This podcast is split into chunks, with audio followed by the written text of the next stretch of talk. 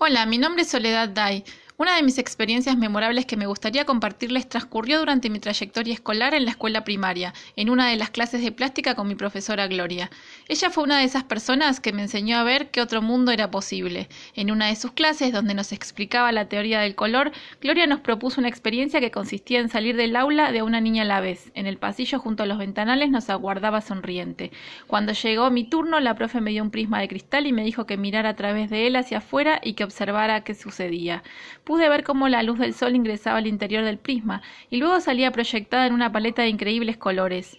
En ese instante el mundo se detuvo para mí. Además recuerdo en ese momento que pude percibir el silencio reinante en el patio vacío de mi escuela, la inmensidad del cielo aquella tarde, los pájaros volando. Recuerdo ese momento contemplativo como si fuera hoy.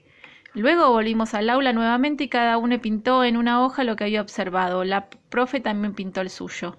Las propuestas de Gloria siempre llevaban su marca, su invención. Las recuerdo como clases originales y dinámicas. Nos dio lugar a estar presentes y así poder partir de una experiencia transformadora para lograr una producción única y original que es uno de los rasgos de la enseñanza poderosa.